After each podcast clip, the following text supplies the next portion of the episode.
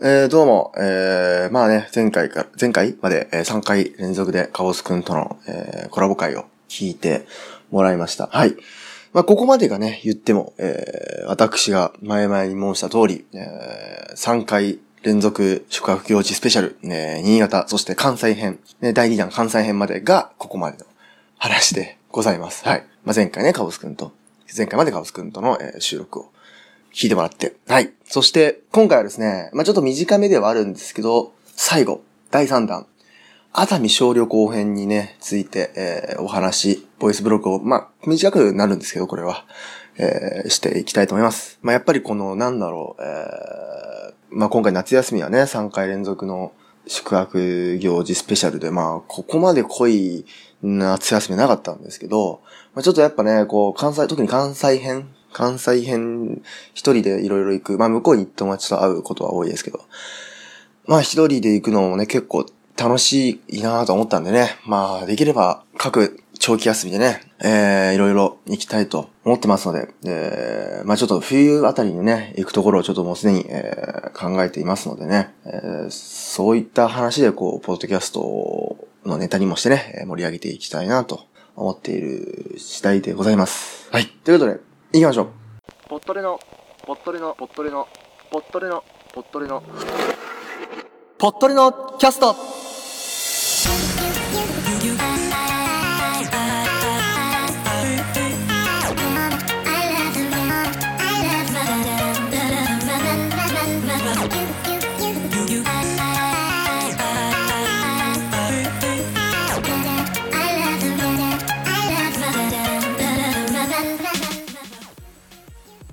の番組は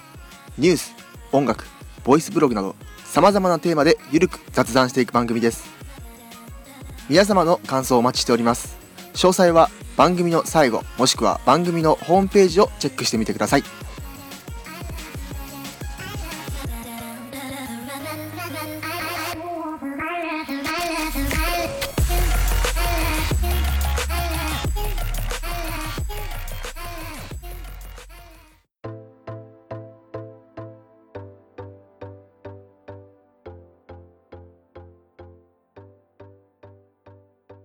さあ、えー、今回収録はですね、実は9月の12日なんですけど、ちょうど昨日まで、9月10日から11日まで、えー、3回連続宿泊スペシャル第3弾、熱海に、えー行ってまいりました。まあこれはね、あのサークルの完全な、えー旅行、ただの遊びの旅行でですね、まあその宿泊するとことかだけ決まってて、他はなんか自分たちでなんかいろいろ決めていいよ、みたいな。いいよ、みたいな感じだったので、まあちょっと、あのーゆったりね、まあ割と時間も早めに、あの、そんなにギチギチに詰め込まず、えーゆったり、えー熱海を見て遊んでたわけなんですけど、その僕はですね、その、まあ普段使っている施設、小田急線なんですよ。小田急線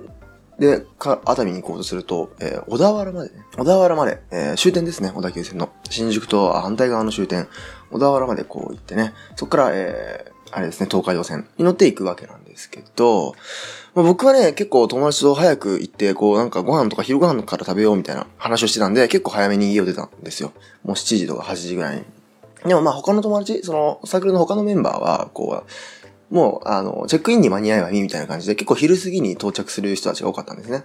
で、僕らは、えー先にちょっとお昼前ぐらいに、まあお昼ちょうどぐらいについてですね、えーまず、あの海鮮丼ね。やっぱ、熱海、海沿い、まあ僕、その、新潟と関西行きましたけど、そういえば今年海見てないなと思いましてね。で、熱海に来たんでね、海沿い、やっぱ海鮮丼食べたい、なりまして。まあ、海鮮丼食べましたよ。あとなんか、いい、あの、なんだっけ、えっ、と、さ、サザエだっけ？貝もね、食べました。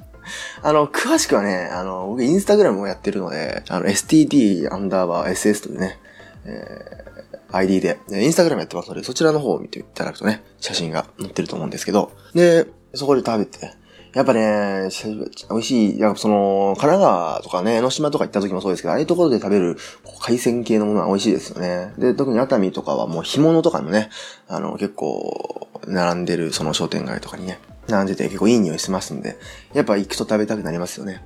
で、その後ね、えーまあ、つくね、伊豆のなんかつくね、まあ、伊豆ではないんですけど、行ったのは、なんかそのつくねの、え串焼きみたいなのをね、えー食べて、で、海に行ったり、えーして、もう結構、結構そんな観光スポットっていうのもそんなないんでね、あのそんな行きたかったようなとこもね、結構海で遊んだりする時間が多かったですね。まあちょっと寒かったんですけど。したらやっぱね、この1日目、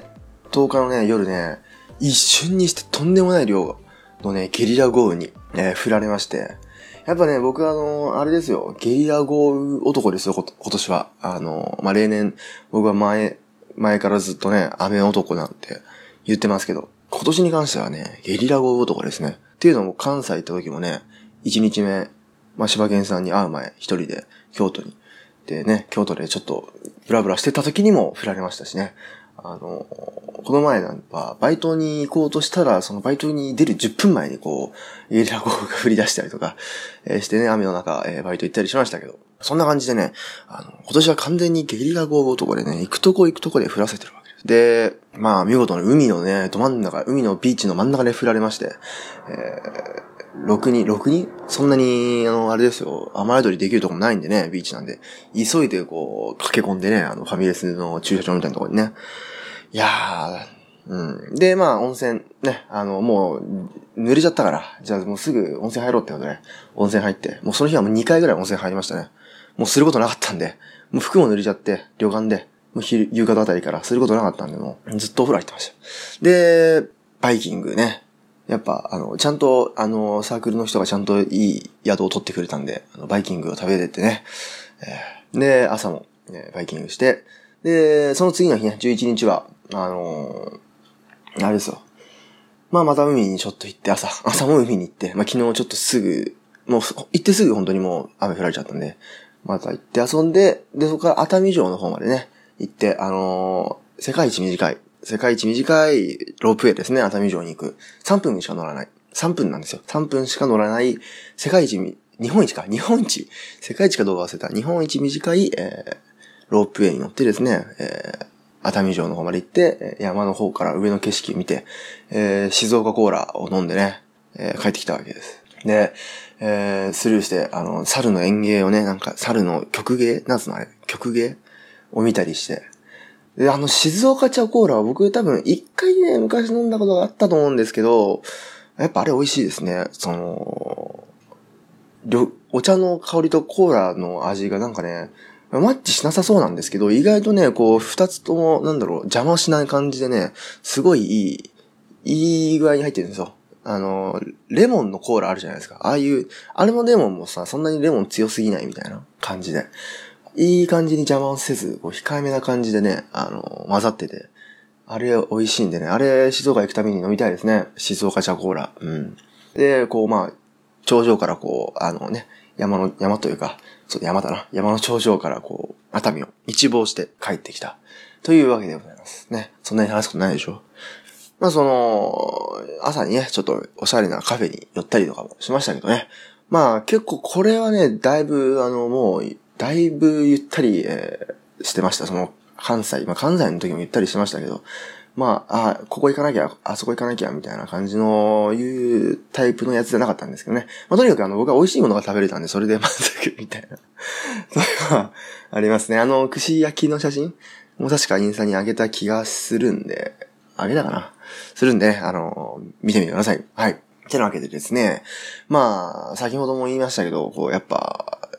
僕の行きたいところがいろいろあるんで、まあ、次は冬あたりに、またこういった感じのね、あの、ボイスブログができればいいかなと思っております。えー、ちなみに僕が行きたいのは、日本で言うと、まあ、海外に行くわけにはね、やっぱ、そのお金もある、ないんでね、海外に行け行くわけにはいかないんで、そうですね、あの、名古屋とかね、北海道、沖縄あたり、えー行ってみたいとな。行ってみたいとな。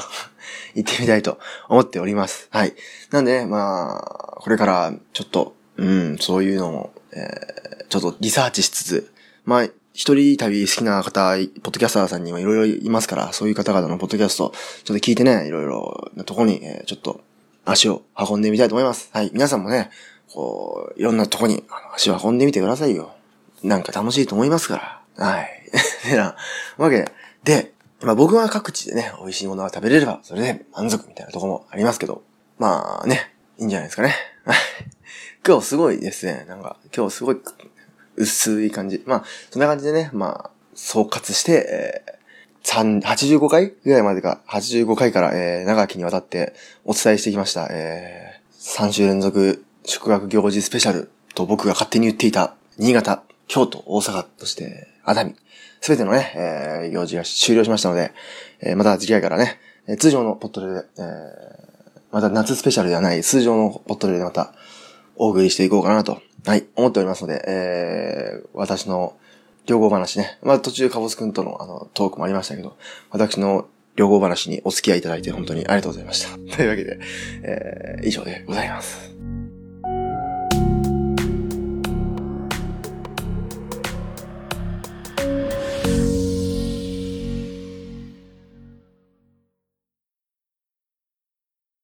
今日の動画。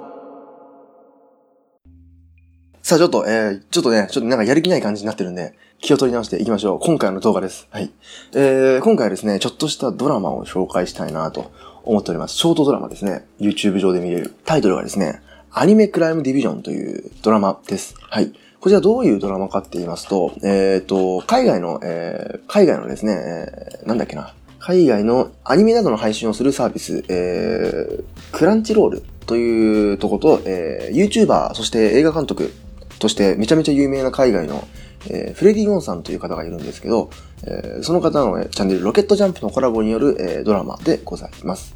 えーまあ、アニメクライムディビジョンということで、アニメという単語があるわけなんですけど、日本アニメオタクということで、えーアニメにまつわる犯罪を解決していくという実写の、えードラマになっております。はい。えーこの、まあ、アメリカで配信されてるサービスなので、あの、もちろんアメリカでの撮られてるわけですよ。はい。で、まあ、なんだろう、アメリカの見る、から見る、こう、やっぱオタク像みたいな、そういう、なんだろう、視点が結構取り込まれてるやつでですね。まあ、今回このパー、あの、第、シーズン1の第1話を紹介するんですけど、これはあの、公開されたのは、えー、昨年ですかね。昨年ですね。はい。えー昨年の12月ですね。えー主人公は、小太りでメガネというステレオタイプなオタク像で、えーとある事件の犯人を追い詰め、アニメサイコパスに登場するドミネーターを突きつけますと。6リ、まあこれ、あの、YouTube で見る際は、あの、字幕、日本語字幕をね、YouTube の機能で付けられるんで、それを付けてみていただきたいんですけど、6mmBB 弾を打ち出す東京丸い製 MQ、M9 かなを組み込んでいるというね、えー最初のシーンでですね、えーまあ、最初はねやっぱ、刑事物にありがちな、こう今、今犯人を追ってますみたいなシーンから始まるんですけど、その犯人はですね、あの、コンテナに、えー、二次元の抱き枕を、えーたくさん、えー密輸しようとしてですね、それを、えー捕まえるみたいな、そういう、警察のオタク、えっ、と、アニメ犯罪課かな？オタク犯罪かな犯罪課だったっけな、えーそういう、えー部署に、アニメ犯罪課か、アニメ犯罪課という部署に、え所属する、えー刑事のお話でございます。はいあの、アメリカンジョークとかがね、あの、アニメに関するアメリカンジョークが、えーたくさん入っててですね、その、えー、まあ、主人公の刑事、なんて名前だっけな。ジョー・フラヤでいいのかな、これ。っていう、まあ、刑事がね、いまして。そして、ディーゼルという、まあ、途中でね、この新しい事件解決を、あの、担当するわけなんですけど、そこで、えー、まあ、パートナーとしてね、えー、ベテランの、ベテランというか新人の、えー女刑事と、えーパートナーを組んで二人で事件を解決するみたいなやつなんですけど、えーディーゼルというね、えーデジモンを見てる、えー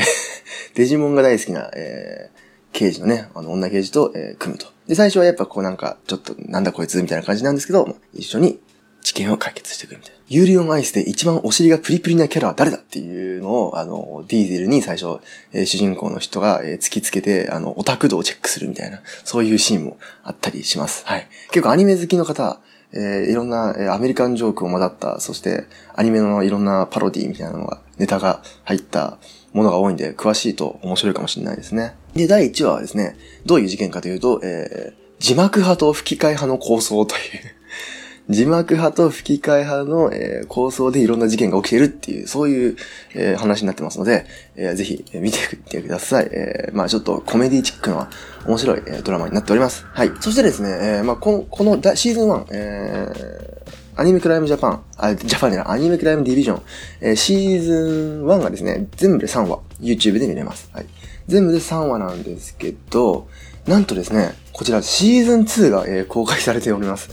えー先、先週ぐらいから、はい。先週ぐらいから実はシーズン2がスタートしておりましてね、こちらも、えー、随時 YouTube で、えー、アップされると思いますので、あの、これを見終わった後はシーズン2もぜひ見てみてください。ということで、今回の動画はアニメクライムディビジョンの、えー、シーズン1第1話でございます。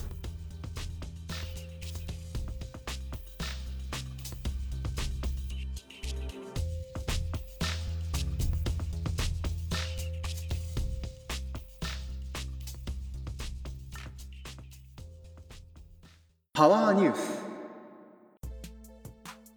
さあ、パワーニュース行きましょう。えー、パワーニュース、えー、なんか先先週ぐらいから発売されてめちゃめちゃ話題になっている、えー、ゲームがございます。えー、PS4 のですね、アクション対策、マーベルズ・スパイダーマンというゲームなんですけど、まあ、スパイダーマンのゲームですね。あの、マーベル好きの方がすごいもう大絶賛している、えー、こちらのゲームなんですけども、実はですね、えー、この中にある男性のプロポーズが隠されていました。どういうことかって言いますと、ゲームにイースターエッグ、つまり隠し要素を仕込みたいと、え開発元にお願いしていた男性がいるらしいです。ですが、えー、ゲームの発売後、実はプロポーズ相手に数週間前に振られていたことが発覚し、世界一悲しいイースターエッグとして、えーなってしまっていると。まあ、隠し要素になってしまっているということですね。2018年5月、えー、タイラーさんっていうのかな？テイラーさんっていうのかな？テイラーかな？は、えー、マーベルズ・スパイダーマンの、えー、開発元である、えー、会社にですね、ツイッターで、えー、まあ、彼女に盛大な方法でプロポーズしたいと。ので、えー、ゲームの中に、マディソン結婚してくれますかっていう、えー、イースターエッグを仕込んでほしいとメッセージを送ったそうです。はい。もう、ダメ元で。まあ、マディソンっていうのは結婚相手、結婚したい、プロポーズしたい相手ですね。で、えー、まあ、このやりとりに、えー、このイノ、イノスマニアックゲーム、インソムニア、インソムニアックゲームスか。インソムニアックゲームズって多分読むと思うんですけど、は、えー、この方の、えー、希望に対して、なんと、いいですよと返答して、えー、DM で、えー、まあ、DM しましょうという感じでやり取りをして、多分その計画が進んだみたいです。そして、えー、リリースされたマーベルズ・スパイダーマンには、えー、プロポーズの言葉が組み込まれたそうです。はい。えー、まあ、その様子はちょっとネットで調べると出てくるんですけど、はい、スパイダーマン PS4 イースターエッグミーニングという動画で出るんですけど、えー、なんか、そうですね、あのー、まあ、そのマップ上の、えー、とある、えー、映画館みたいなとこがあるんですね。その映画館みたいな、えー、とこの看板に、えー、マディ、Will you marry me? と書かれているそうです。はい。これがその結婚してくれないかという。イースターエッグ。多分彼女はゲーム好きなのかな？で、多分イース、多分このゲームを一緒にやる予定だったのかな？それでまあここで、ね、このシーンで、まあ、ここに結婚してくれないかって書いて、これがプロポーズみたいな。よくある派手プロポーズってやつですね。はい。これに、えー、したい。ということで、実際発売されたゲーム、まあ、アップデートとかしてない方、買ったばっかの人はぜひこの動画を見て、同じとこを見て、行ってみてください。このなんかマップ上の。多分あの、オープンワールドのゲームだと思うんですけど、これ見てみてください。多分、Will You Marry Me? って書いてると思なんですが、実はゲームをゲームが発売される数週間前に、このマディさんとは実は別れてしまっていたということなんですね。なんでこれは無意味になってしまったというわけなんです。はい。しかもですね、衝撃の事実が2つ目あるんですけど、恋人に振られた理由、その、マディさんかな？に振られた理由はですね、自分の、つまりタイラー、テイラーさんの弟と付き合うためということで、マディさん、なんと、今、弟の、その、テイラーさんの弟と付き合ってるそうなんです。衝撃ですよね。はい。えー、まあ、ゲーム、まあもちろんこのゲーム会社、えー、インソニアックゲームがね、申し出このプロポーズの申し出を受けてくれた受けたこともすごいですけど、えー、そして実際ゲームで、あのね、取り入れたのもすごいことですけど、はい。で、まあこれがね、発覚して、えー、まあ動画で、この、テイラーさんは動画でこの別れたことを報告してるんですけど、えー、その後、えー、このゲーム会社はですね、えー、次のパッチ、要するにアップデートですね。次のあのバグ修正とかあのが含まれたこのアップデートで、えー、ゲームを修正することを提案しました。えー、もうね、意味なくなっちゃって、今世界、世界で一番悲しいイースターエッグになってしまったということで、えー、修正をしてくれるそうです。はい、次のアップデートでね。その時に、えー、プロポーズのメッセージはマディさんのとこじゃなくて、えー、最初に、えー、このテイラさんにスパイダーマンの漫画をくれた、えー、祖母の名前に書き換えられるそうです。ということで、えー、実はスパイダーマンのゲーム、こんな、えー、ストーリーが隠されていました。ぜひね、買った人は、この、えー、まあ、イースターエッグ見つけてみてくださいということで、今回のパワーニュースは、スパイダーマンゲーム中にプロポーズしようとしたものの、結局破局し、えーそのイースターエッグは修正されることになるというパワーニュースでございました。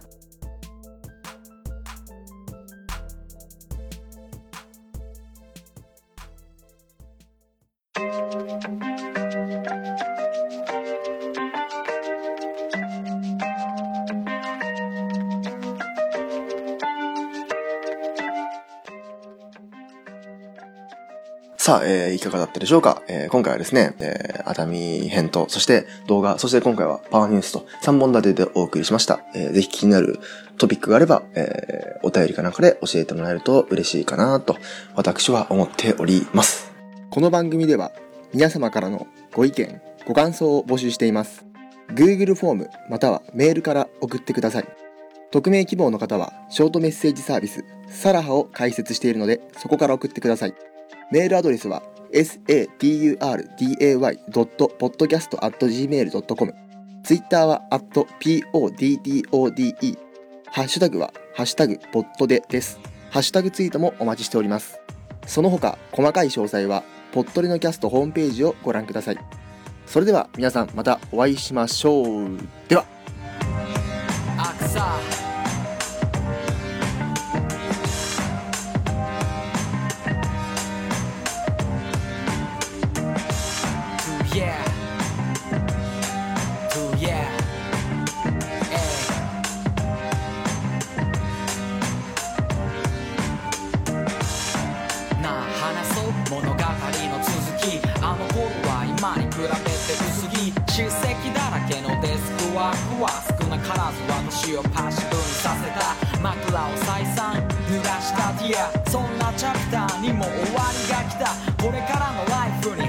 をかけるトラックの上だけがアクサのアベニュー Feeling ネガティブなマインド。How come うまくいかないの。Flying ゼタロロの態度。当然の way 情景は論点 Pretty ポジティブなマインド。ステップ踏めなくて戻ってないの。Alright あの日見た夢のその上の